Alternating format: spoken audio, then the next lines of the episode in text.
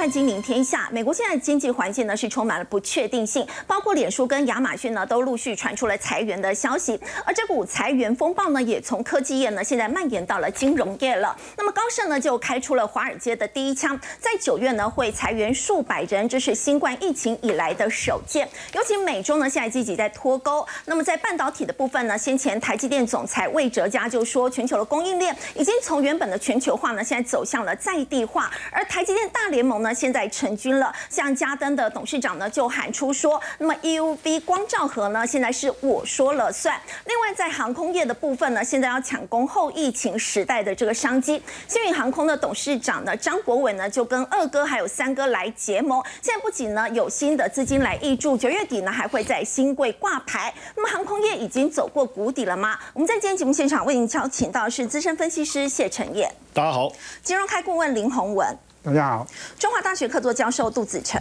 各位好；以及资深媒体人王尚志。观众大家好，好，陈燕，现在呢，这个美国的裁员潮已经从科技业呢，已经蔓延到了金融业。那么调查也显示说呢，现在美国呢有一半的企业表示呢，他们正在裁员或者是有计划要裁员。这对于美国的经济来说是怎样的警讯？好，因为高盛在华尔街的金融业一直是非常重要的一个指标哈，不止它的业务量遍及全球，也是非常有历史。然后在过去二零零八年金融海啸的时候，能够整个撑下来一个非常指标性的一个金融公司哦。可是我们看到它。第二季的这个投行的这个营业收入掉了百分之四十哦，如果再仔细拆的更细去看，它的投资部门是掉了百分之八十，所以这是一个警讯啊。因此，为了让它的开支能够缩减，既然传出。这个要开始裁员，但是当然他就说，哎，可是因为过去我每年本来就会裁一到五趴，我只是因为当时疫情的关系，我就是暂停了这个裁员的一个讯息。但是从这一个角度来思考的话，这一趴裁下来的话，四万七千名员工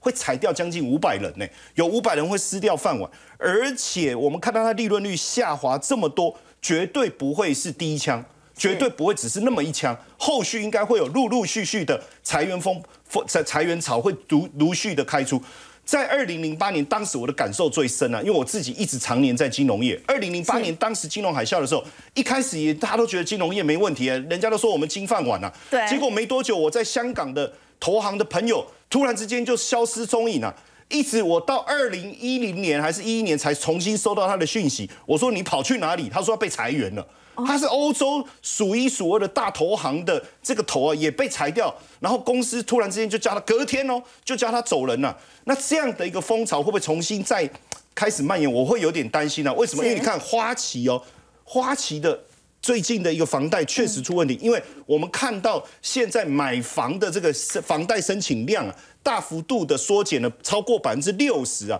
那花旗花旗集团也证实啊，说没有错，因为我房贷部门现在升息，大家都不申请房贷哦，部门当然要去裁员了。可是按照过去的经验来讲，你不用裁员，你可以调部门，对不对？我可以做部门的太调动嘛？为什么要裁员？包括甚至 Credit Suisse 啊，瑞士信贷要裁多少人？五千人呢？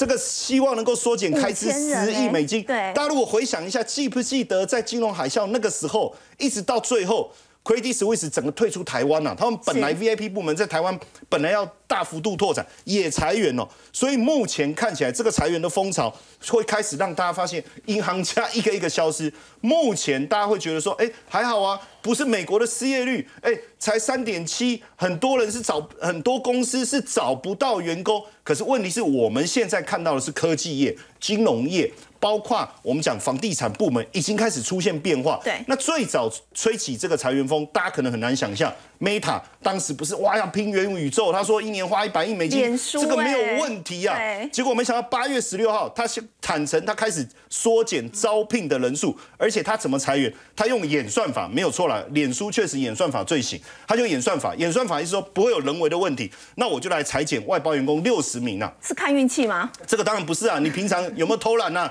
你到底常有没有常常这个这个认真工作？我用很多方式来去考核，就不会有人为的问题。但是这个是不是会让人心惶惶？对，因为到这个裁员到底。够不够客观？有没有一一个一定的标准？但是演算法，我相信也没有人会质疑。就这样裁哦。到了八月二十二号，你看福特汽车，当时我们都觉得说，哎，汽车产业不是疫情过后，对，也也开始持续的一个升温，而且不是缺晶片吗？车子都卖得很好，也要裁员三千人，因为没办法，而且你看影响美国、加拿大跟印度哦。那现在这个裁员风从美国开始，我们看科技业，你看 Snap 当时上市的时候风风光光，也要裁六千四百多个员工，八月三十号开始裁员，百分之二十。这个比例是很高的。刚才讲高盛，我说啊，我才绩效落后的，我还我一个正常的一个淘汰一到五好了，百分之二十，那基本上你公司就是大幅对大幅度的缩减。对，今天坐在我旁边的，明天再看，哎呦就不见了，可能是出现这样的一个状况。然后你包括你看 Google，他也说，哎，接下来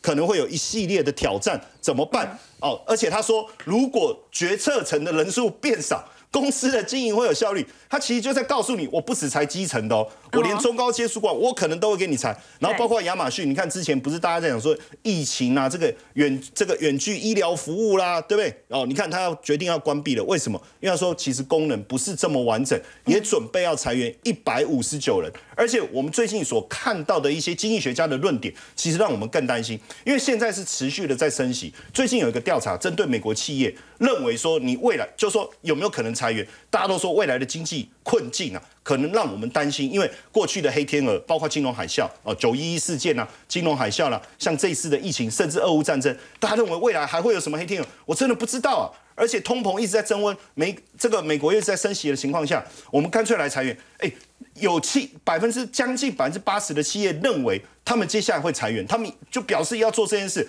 甚至我们已经看到直接有四成的企业哦。把发出去的 offer 收回来呀，就是我本来已经通知你要来上班，我说呃对不起，我呃呃呃这个我还是决定收回来。甚至过去都在美国的一些很高阶的一些呃比较大型的企业哈，到的时候会有一个到时奖金。对，这个到时奖金也取消了。哎，我能让让你来到时已经不错了，我还发奖金。其实你就会发现，企业已经开始面对比较艰困的未来的挑战。那现阶段，我们这个美国联储会一直想要把通膨降下来。通膨降下来，当然第一个我最直接的，我就是不断的升息，对不对？可是问题是，升息够吗？如我必须要让整个市场的需求降温呐，我才有可能降通膨，怎么办？那可能需要调。提升的失业率啊，因为我升息、升息、升息，失业率一定会跟着慢慢上。他说，二零二四年只要失业率达到四点一啊，这样也还好嘛。反正我们看现在是三点七嘛，那多个百分之零点四嘛，那我就能让通膨回到百分之二的目标，对不对？哦，这样大家也不会觉得说好像很恐慌。可是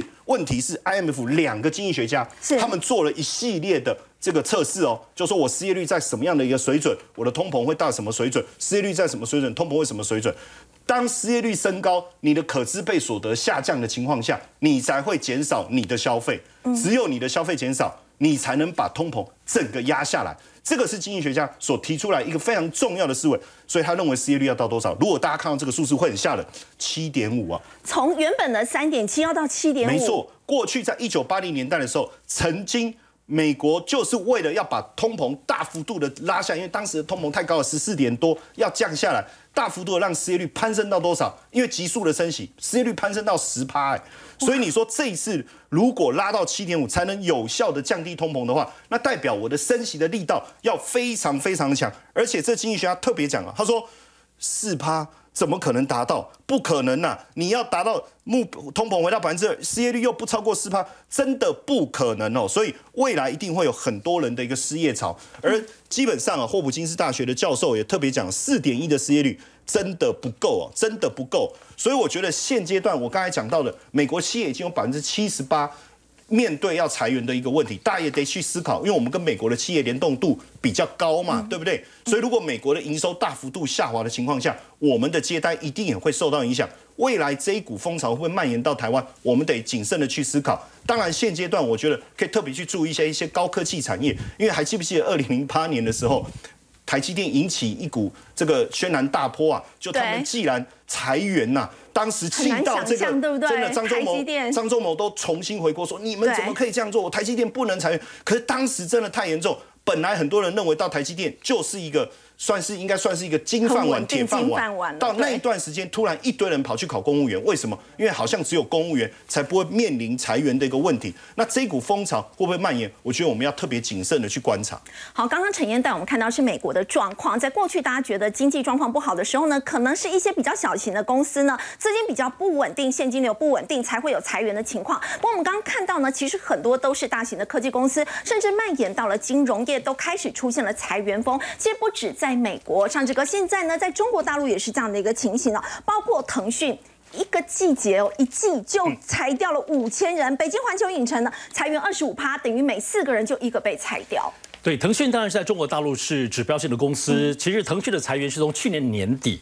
就陆陆续续开始，那么各个大的这种科技产业的龙头裁员很严重，腾讯啊、阿里巴巴、拼多多，乃至于像滴滴。这些其实都是陆陆续续在裁员，但是后来因为出现了包括中国大陆这种，包括上海的风控的这个防疫风控之后呢，其实这个部分消息比较少。但是现在统计出来了，一直裁一直裁。我们现在可以看到，腾讯单单在第二季就裁员了五千多人，接近整个员工的总数的百分之五。其实如果连带包括从去年年底开始，可能都超过百分之十喽。但是可以看到，包括他们现在薪水也调降了哦，所以第二季的人均月薪来。到八点二九万人民币，比以前下降了九百元人民币，但是我我们大概吓了一跳，人均。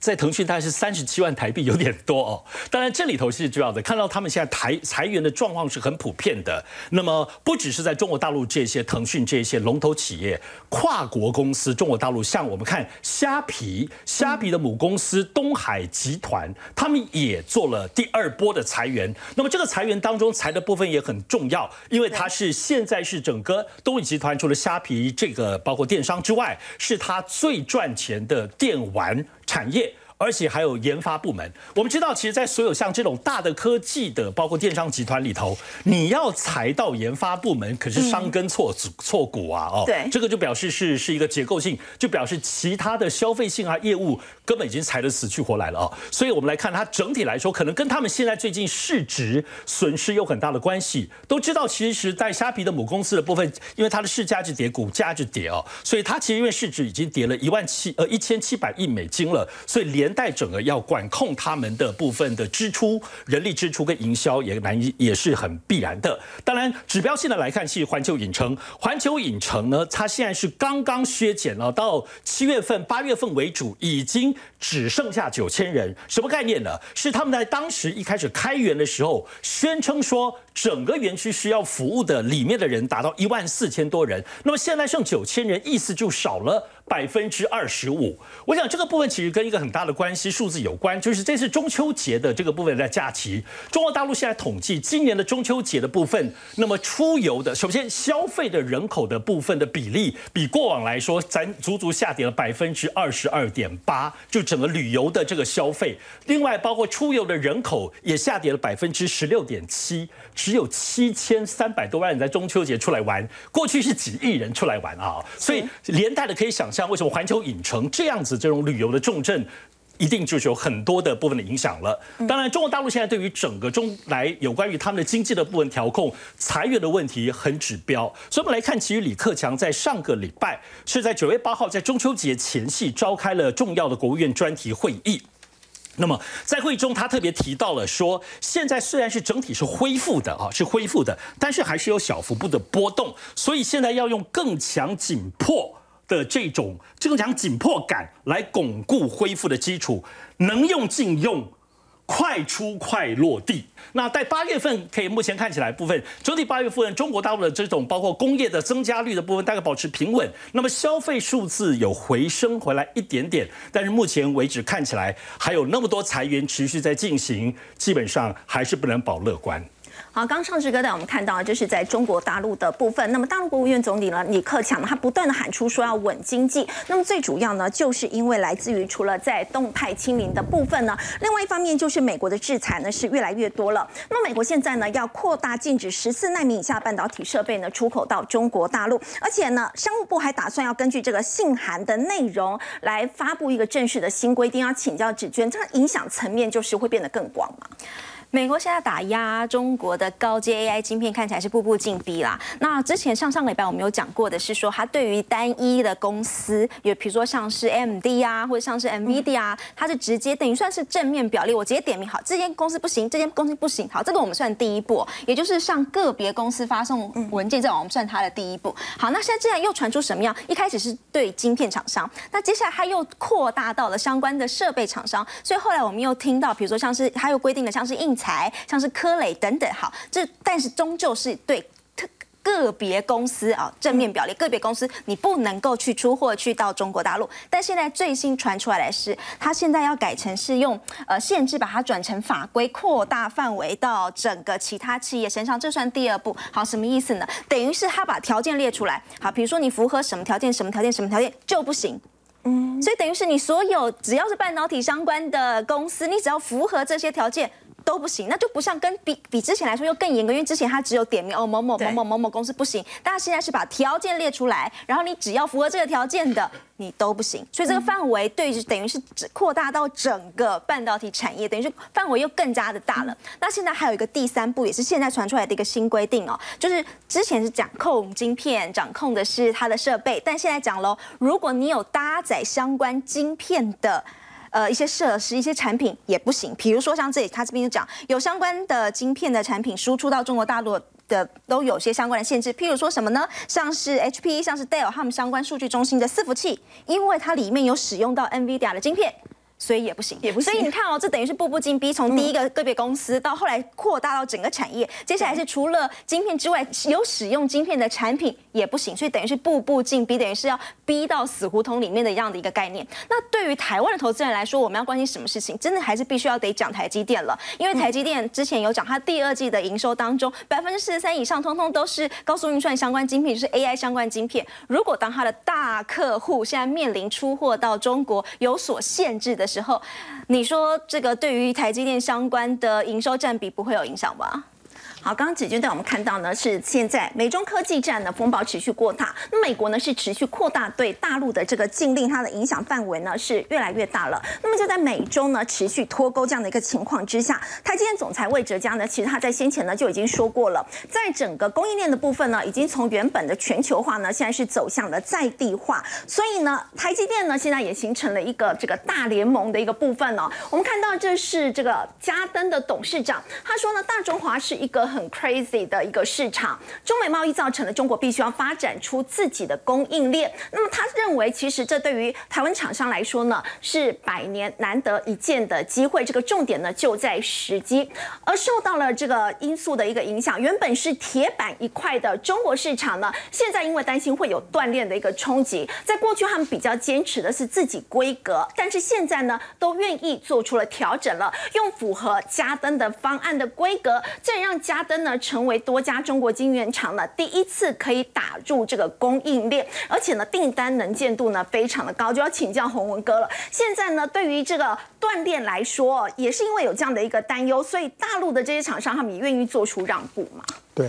我想这个很有趣的一个议题，就是说全球化到在地化哈，嗯，这个是在过去这个我们说美中贸易战、科技战之后。一个非常普遍的现象，所以你你可以想象，就是说哈，其实，在呃这段时间里面，台积电也很积极在做在地化的供应链的一个一个改善。对，好，所以他们事实上就是说，刚刚讲的，就是说你如果在这个呃锻炼的时候，因为事实上你在疫情的时候，很多人都不能来台湾呐，所以呃你如果说供应商里面有台湾本地的供应商，你想打个电话，他就。哎，一个小时内就来到你你的这个厂房，然后帮你服务，这个绝对是最好的。好，所以事实上，在过去这四五年的时间，台积电是很积极在培养本地的供应商，所以我们才会说有这种所谓所谓的台积电的大同盟出现。那嘉登就是一个很好的例子，好，因为各各位知道嘉登做的哈，就是那个做那种啊，就是晶圆厂里面它有很多的 wafer 嘛，哈，那这个晶圆片它其实以前是六寸、八寸到十二寸，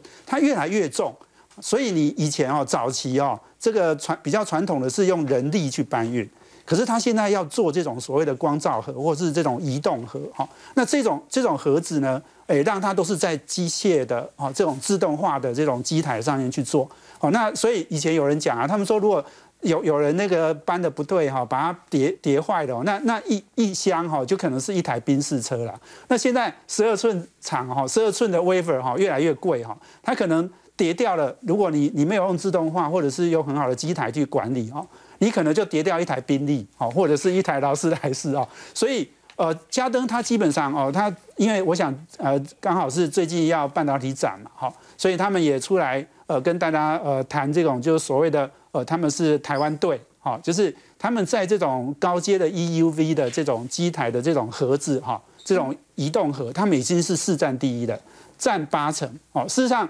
高嘉登以前有一个国国际的竞争对手，可是现在那个对手还曾经跟他打过官司，可是后来已经慢慢呃就被他取代。那为什么会这样？因为台积电用嘉登用的很多哦。当台积电大家知道，台积电的 EUV 机台是全世界市占率最高的嘛？那个艾斯摩尔哈，可能有六七成的 EUV 机台都是给台积电哦。另外就是三星跟这个 Intel。所以你大家想想，就是说台积电占了全世界这么大的一块比重，那嘉登又帮他做这件事情，所以他才会占到全世界八成的市场。所以台积电做怎么做，那嘉登怎么配合？那刚刚讲的，那大陆呢？他们要做这件事情的话，他们自己本地的供应商一定没有办法做到这件事。对，所以他们当然就来跟台湾取经，那当然也就跟嘉登啊要这个很拜托他们一定要出货给他们哈，他们才能够。把那个整个产业链的那个竞争力拉抬起来，所以我觉得这件事情其实是非常重要的。嗯，当我们说到这个台积电大联盟，除了嘉登之外，还有哪些其他的这个相关的业者？对，其实太多了哈。事实上，你如果把台积电的这个大同盟的公司哈列出来啊，少说我可以有三四十家。嗯，而且这些公司在台湾哈，不管是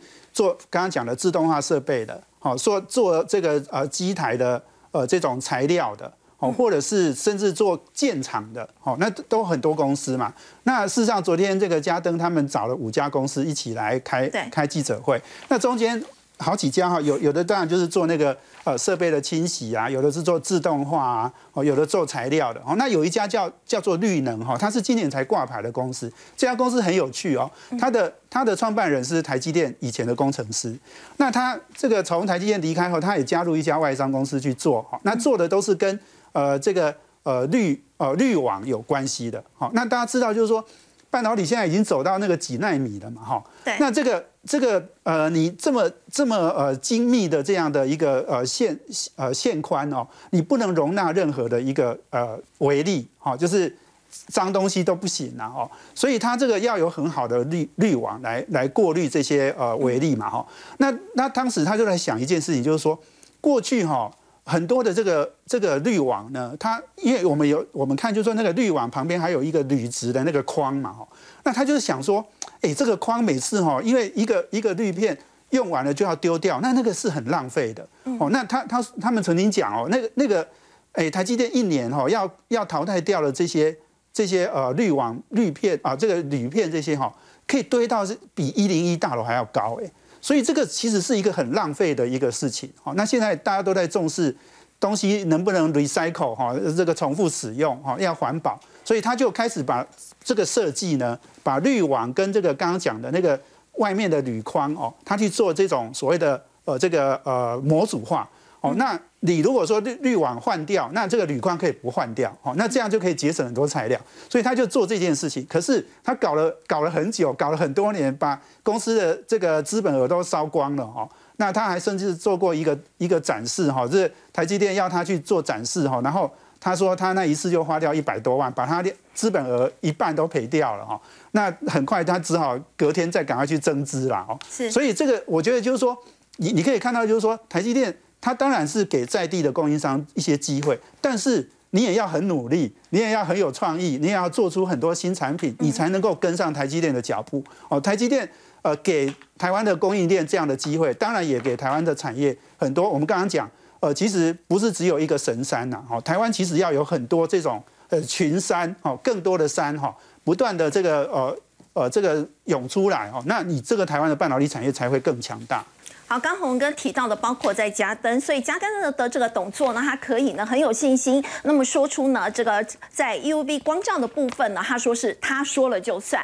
还有刚刚呢，这洪哥提到这个绿能的部分哦，他对于这个台积电的重要性，是因为一个晶圆代工厂能够把这个微污染控制的越好，谁就可以取得更好的良率。等于说，他对台积电来讲呢，它良率如果要说拉高的话呢，它就扮演非常关键的一个角色。好，不过我们说到呢，其实美国不止在半导体呢，现在积极跟中国大陆要切割。其实，在经贸上呢，现在他们也推的是这个印太经济架构。不过，日经就报道呢，印太经济架构的团结是取决于美国能不能够提供这个实惠哦。到底呢，在实际上有哪一些的这个好处？好，我们看到美国主导这个印印太经济架构的一个部分哦，现在连日本的经济产业大臣呢，他都说，现在呢，他们也希望可以得到这个切实得到好处。那么要请教杜老师哦，那么对于印度来讲，他们觉得没有看到实际上的好处。其实日本现在也有这样的一个疑问。对，这个上个礼拜啊，刚刚结束这由美国召集的这十四个国家，那么所组成的这个印太经济框架啊，就是 India Pacific Economic Framework。那么十四个国家的部长会议刚刚结束，结束以后就会推进到下一步，就是讨论实质的内容啊，我们大大概怎么合作。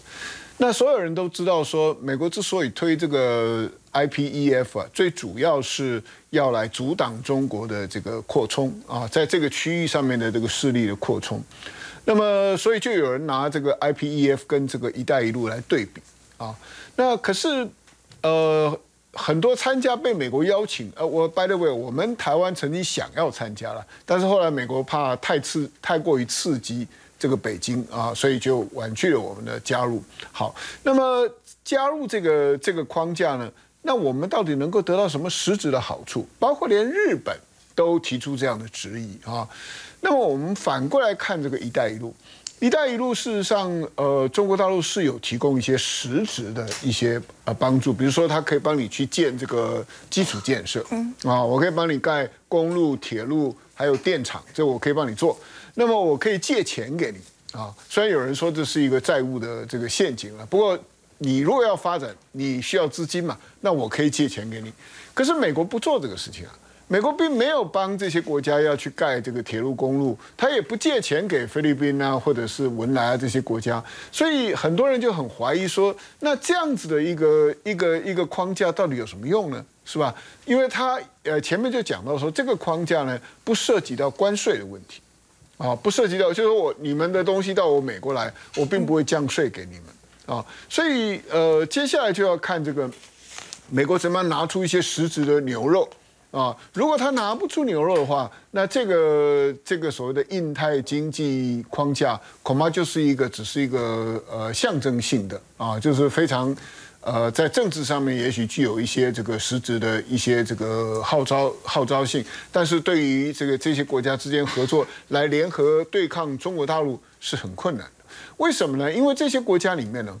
呃，十四个国家有至少有七个国家，那么它跟中国大陆的这个贸易依存度啊，那么是超过百分之二十，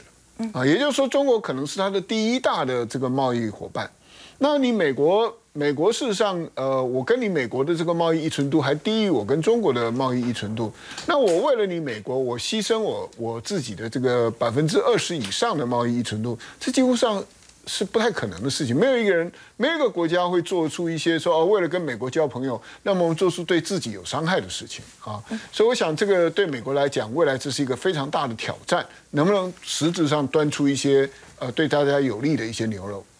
好，美国呢推出了这个印太经济架构呢，最主要是要制衡中国大陆。不过呢，在这十四个成员国，其实大家也会有疑问，说到底对自己会有什么实质上的这个好处？尤其我们看到呢，其实有很多这个成员国，他们对中国大陆的这个依赖程度是相当高的。这当中呢，红色的这个部分呢，代表就是中国；那么蓝色是美国，包括像是澳大利亚、还有纽西兰、韩国、越南、日本呢，其实呢，对中国大陆的依赖程度都是非常的高。所以呢，在加入这个印太经济架构呢，接下来的一些做法呢，其实都是必须要考量的。光请教尚志哥，现在影响美中关系呢，接下来还有一个重点就是台湾政策法，在十四号呢就要进行这个排审了。现在中国驻美大使秦刚就强说，如果通过的话，那美中关系接下来到底会怎么走？呃，中国大陆驻美大使秦刚说了这个狠话，他狠话说美中关系将要面临瓦解。那么这个狠话也倒是真的哈，也不能说就只是假的，因为当然现在这一次他们会。说这个狠话，主要是因为佩洛西之后呢，这个事情是发生在上个月底。上个月底是美国副国务卿的部分雪曼邀请秦刚来谈有关于佩洛西之后的，包括两岸跟中国之间关系的一些大家的一些沟通。那么，可是在这个沟通上当中，原本是针对于中国大陆军演，但是呢，秦刚没想到是直接就。谈到台湾政策法这个事情，表达这么严重哈这部分的态度，那当然，而且事后是这样子，通常原来是一个正式的双方会晤，都应该有些笔记，有一些最后的最后大家共同说出。会议的结果，但这一次是很罕见的，双方并没有公布之后会的结果，所以应该是不欢而散哈。所以我们现在来看，主要是当然台湾政策法这件事情，之前我们在节目中也谈了好几次，因为它把台湾的主体性拉得很高，相较于过去一九七九年台湾关系法来说，基本上有点把台湾，比如说台湾驻美代表处变成台湾代表处，那么从中国大陆看待当中，真的会有一点点所谓所谓的台独意味。会变得比较高，我是指这从中国大陆的部分的角度。当然，现在我们要知道，在美中的这种各式各样，我们在节目中大量谈的科技对抗、各式各样的战略军事对抗当中，要知道台湾问题这件事情，对于中国大陆来讲，并没有放在这种整体的对抗关系的这种里面的结构。它是单独处理的，什么意思呢？也就是说，台湾问题如果处理的太严重，美国太超过，中国大陆可是不是在这种科技大家经贸平衡，是直接可能就历史定位的当中来处理。也就是说，这个是一个绝对性的议题。秦刚的态度跟他的严重性在此。好，我们先休息一下，稍回来关注的是金控业在上半年呢，这个海外的投资呢是频频的踩雷。那么我们知道呢，很多的这个投资人呢，他们都会把这个存股，就是存金融股来当做是。存股，那么接下来到底要如何来操作呢？先休息一下，稍回来。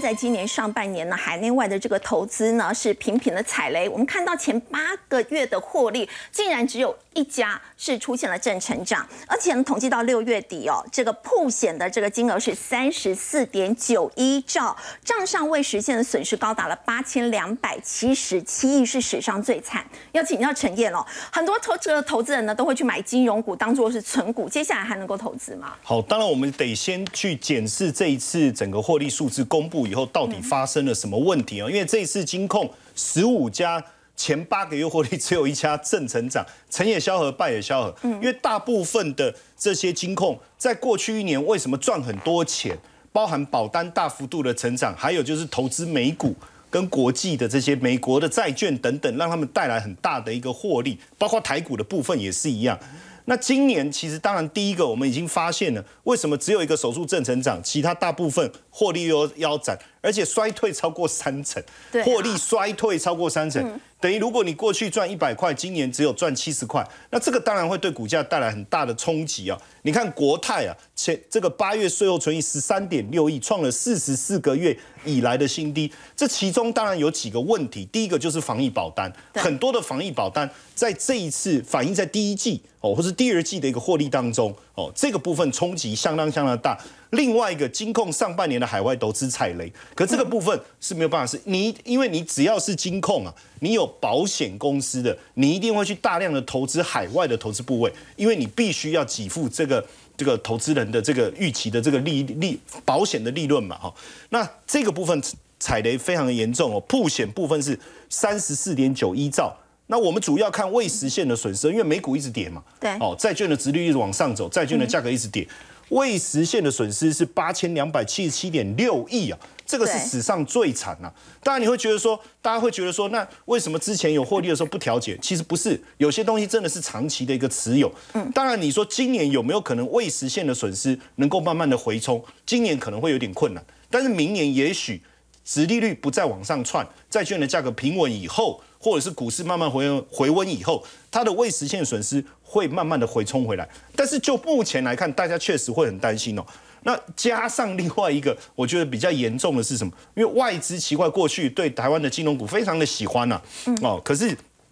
八月份就卖超了一千一百九十亿啊，他基本上就把你当提款机啊，真的就是把它当 Sugar Daddy 这样一直领钱呐，一直领啊。为什么？没办法，因为我们的金融股它有两个很重要的角色。第一个，它的交易量非常的大，流动性非常的好哦，不管是 ETF 啦，或是我们台湾的散户，很多人买，所以它要卖比较容易。这第一个。第二个，当然，因为以我们的国安基金在护盘当中，其中金融股也也或是一个要角，四大基金每次护护盘，它也会以金融股为主，也会买金融股嘛。那当然对外资来讲啊，你要买我就丢给你嘛，你要买我就丢给你嘛。所以这个部分也变成一个。提款非常重要的提款，你看前四大卖超就占了。我看最近外资上个礼中秋节前啊，就确实都一直在卖金融，而且当中你看中信最卖最多台新金嘛，外资卖超十九万张，再来是中信金，中信金过去是外资很喜欢的，他很喜欢，就每次买超你只要看排行榜就是中信金哦，对。结果他也把它大幅度的卖出，那因为护盘大部分四大基金、国安基金特别喜欢买兆丰金，所以这个就是刚好中了外资的意，哎、那我就倒给你，哦对，这个部分也是影响很大，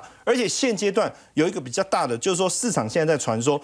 接下来。这个金管会公布二零二三年的预算案，它有一个罚款的目标从二点九亿拉高到三点一三亿，那目标达成率才六十五趴，意思大是什么？罚单是什么意思啊？就就是我去检查，比如说你有没有什么违规的事件呐、哦，那我就给你开开开一个这个罚单出来，你就要缴啊。其实说真的哈，以金控来讲，要被开罚单非常的，我我讲应该是相当容易，因为你要稍微不小心踩到。这个边缘其实就有可能，那这个部分就是看我要不要主动的去采罚哦。那这个部分，我觉得今年后面的采罚案子可能会很多，这个大家要特别特别的小心。当然以，以以今年来看呢、啊，说真的，有寿险的影冲击一定最大、对哦。为什么？就是我刚才讲防疫保单的问题，嗯还有美美国持续升息，在十十年期公债殖利率持续攀升的问题，这个部分今年是无解哦。那当然说回来，大家就会担心啊。那我我手上因为台湾。的投资人，我们的观众朋友最喜欢就是买金融股、存股、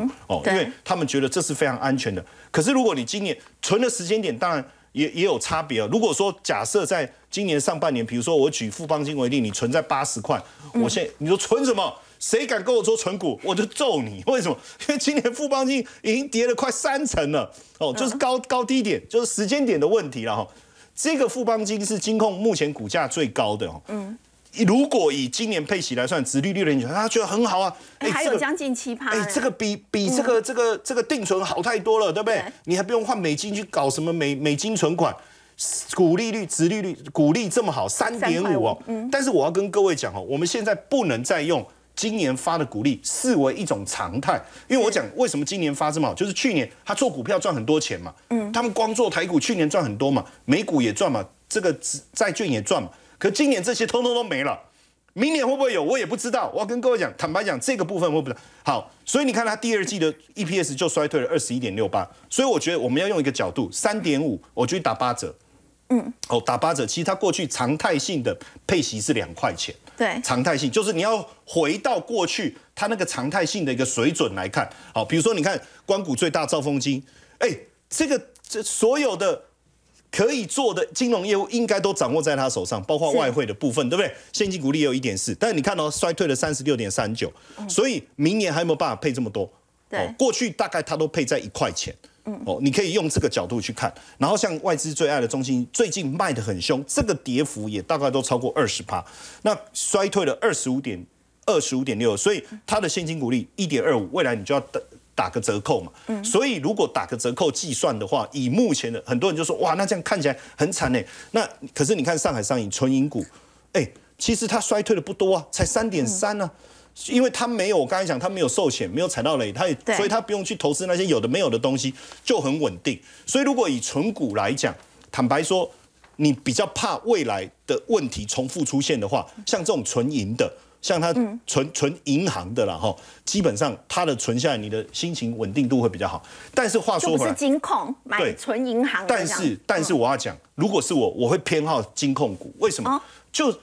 这这么好、这么优质、一室一家的女孩子，好不容易分手了，对不对？好不容易离婚了，你不现在追她，你什么时候？你还在嫌嫌什么？你看像富邦金啊，我们就这样打折，打个八折，殖利率是不是还有四趴以上？对，就是我就说。打折哦，就是说它的股利未来不会这么好，我们就给它打七折，嗯、大概差不多，我认为。但是它的值率就打七折，都还有三趴、四趴以上。嗯、其实反而现在大家最担心的时候、最嫌弃或是最不要说嫌弃啊，最害怕的时候，我反而认为这个时候是最好。你就想嘛，他的过去投资美股这个部分就拿掉而已啊，就回到他本身就银行放款嘛，还有财富管理嘛，证券收益嘛，就回到这一块而已啊。那回到这一块，你说以他以前最最最差就大概配两块钱，子利率也超过三三趴，所以我觉得以现在现在市场的环境来讲，我反而我我我我跟我们的这个我们所有的观众朋友、我们的粉丝们讲说，这个时候我就不用害怕哎、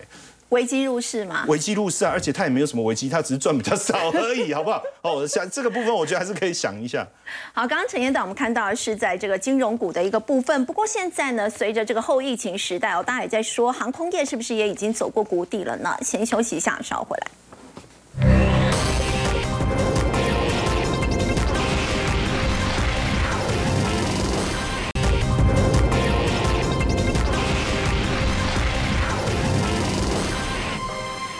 情时代呢，各国陆续解封国境了。那么台湾民众呢，最喜欢去的国家就是日本。从年开始呢，可以申请这个电子签证。那么现在大家也在关注这个航空业是不是也走过谷底了？星宇航空的董座呢，这个张国伟呢，开始跟他的二哥跟三哥一起来结盟，而且。这个纸券九月底他们就要挂牌新贵了。好，我们先来顺着刚刚的话题哦。如果真的可以开始开放国门的时候，大家可以出去的时候，你最想要去哪一个国家呢？这个是网络媒体的调查，对台湾人来说，第一名真的是台日友好。我们有超高达百分之六十八的民众说，我最想要去的就是日本了。那排第二、第三名的呢是韩国跟泰国，其实这两个是不相上下，一个百分之三十一，一个百分之三十七，差不多了啦。但是你看到这个日本是。差距非常大，我是百分之六十八的台湾人现在通通都想要去日本，所以真的台日非常友好。那当这我还记得之前啊，因为日币现在不是大幅的贬值吗？是对美元来说是贬到了二十四年来的新低。所以如果今年你二十四岁的话，这是你有生以来最便宜的日元，就在现在这个时候。所以之前我们换大概零点二四的时候我们换，到现在都换到零点二一了。朋友之间都开玩笑说，现在我们穷到满手日元。好，那现在之前大家过去换了这些日元，现在真的可以拿来使用喽。那从上个礼拜的时候，然后它主要是说，呃，开放的上限人数入境到日本的上限自由行的人数大概是从两万人提高到五万人，但重点是啊，最大最根本问题还是签证的问题。所以现在最新的是从明天早上九月十四号早上开始哦，呃，台湾人，你可以直接上网来办这个签证，直接拿这个电子签证核发去，但终究还是要签证，还是跟我们的以前的可以直接去那概念还是不一样。但现在也有些消息在讲啦，有可能可能下个月或下下个月有可能也会把签证这件事情给取消掉。好，日本是台湾人非常想要去的国家，但当然也有一个调查啦，这个后疫情时代的旅游商机哦，有百分之五十四点二的民众说，对今年的七月到十月，他会有安排呃旅游的计划。那当中有超过两成啊，不只是在国内旅游哦，他们还要出国旅游。之前 Mastercard 还有做一个调查，也蛮有趣的哦、有超过六成的民众他说他想要出国，就算是他知道机票上涨变贵，他也想要去出国。那有超过八成的民众说他可以接受的那个机票上涨的金额是超过百分之二十五。你就想一下，如果我们去东京，一般以前可能一万五的机票对，他现在可能可以接受到一万八、一万九，就大家都可以，只要能够让我出去都好好。对，好，那这样的一个事情呢，也反映在接下来的那个星宇航空，它预计到十月底的时候要加开两个新的航线，那就是选台湾人很爱的日本了。一个就是日本的冲绳，另外一个是北海道的札幌，是两个新的航线。那另外要复飞了，还记得那时候它刚刚开航的时候，那时候有一个航线就是越南越南的岘港，可是因为疫情的关系，所以它就取消了。那现在也是同样的，要在十月底的时候一起来复飞。那讲到说，哎，全面的呃这个复苏的情况之下，新宇航空也反映在它的营收上面哦。它前八个月营收现在公布出来是年增了超过一倍，百分之一百三十一。那如果以单单就八月八月八月一个月的数字来说的话，年增是超过也是五倍。然后如果单就载客数来说的话，是超过。七倍这个数字，所以大家才会说客运的，对，部分这就指单纯指客运这个部分，在新宇航空的部分。那其实今年啊，对新宇航空来说，呃，疫情其实走了两三年，其实它撑过去，我们都说撑过去，真的就是它的啦。但它的家底够厚。好，来看一下，它其实从到明年呢、预计总共会有十九个架次，就还会有大概两三架的新机会加入到它的机队当中。但其实新宇航空去年是亏钱的，那它还能够继续这样子大笔投资啊、买新机，然后加入他的机队当中。刚刚说他的家底够厚嘛，除了张国伟本人之外，其实上也讲到了，他包含他联手他的二哥、三哥，还有他的姐夫。的呃一起这个来加入到那，尤其是他们的新宇航空的机票，呃，不是不是机票，股票预计在九月底的时候就要正式进入到资本市场里头来受检验。好，那我们当然就会讲啊，那全球这样子的呃客运航空观光到底什么时候才能够全面的复苏呢？这个是美国的波音公司他自己的一个说法了，他就说预估其实他们还是认为还要两年，大概要到二零二四到二零二五年会完全。恢复到疫情之前那种荣景啊，他们认为大概还要两年的时间。好，其实讲到这里，我们或许也可以开始来思考，这个是指台湾人如果我们要飞出去，还有一些航空公司的状况。其实或许我们也可以来思考，在疫情时代的这两三年当中，你们觉得台湾的能见度其实是有在提高的？因为疫情一开始的时候，我们是好像跟人家在平行时空，所以那时候我们是防疫的资优生，那时候我们。登上了国际媒体的版面。那因为疫情的时代，所以那个时候晶片缺乏，所以台积电也登上了国际的版面。那现在因为这个台海危机的问题，所以我们也登上了《经济学人》的封面。总而言之，哦，在这个疫情时代这两三年当中，呃，大家都常开玩笑说，欧美人士终于不会把泰国跟台湾搞混了，好像终于知道台湾了。那所以也就是因为随着像国门即将。展开的这个时候，或许我们应该也要来思考，那么台湾可以用什么样的角度来吸引国际的观光客来到台湾？好，刚刚子娟呢，我们看到呢，其实，在后疫情时代，我们看到航空业他们已经做好准备了，包括像是新宇航空的部分，在去年呢是亏钱，不过现在呢要来抢这个后疫情时代的商机，他们加开了这个日本的航线。但是我们说到呢，这个航空业呢要完全的复苏，可能还需要一两年的一个时间。不过呢，像是这个游艇业呢，则是完全都没有受到。疫情的影响，先休息一下，稍后回来。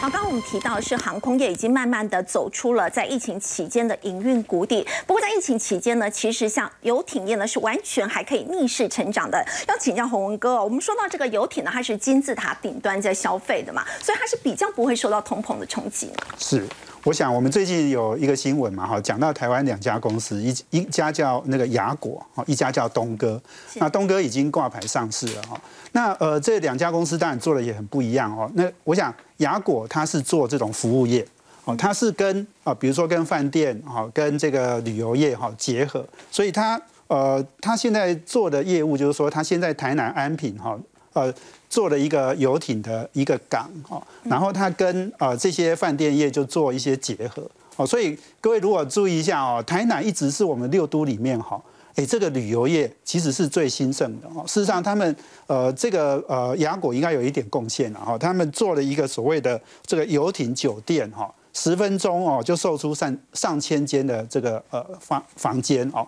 那当然就是说你住饭店，然后可以呃坐游艇哈，稍微出海去玩。台湾是一个是一个海岛国家嘛，其实我们有很多港口啦。那他们接下来就想要在高雄继续做这样的一个业务。那我另外要讲东哥，我觉得东哥当然跟雅果就很不一样。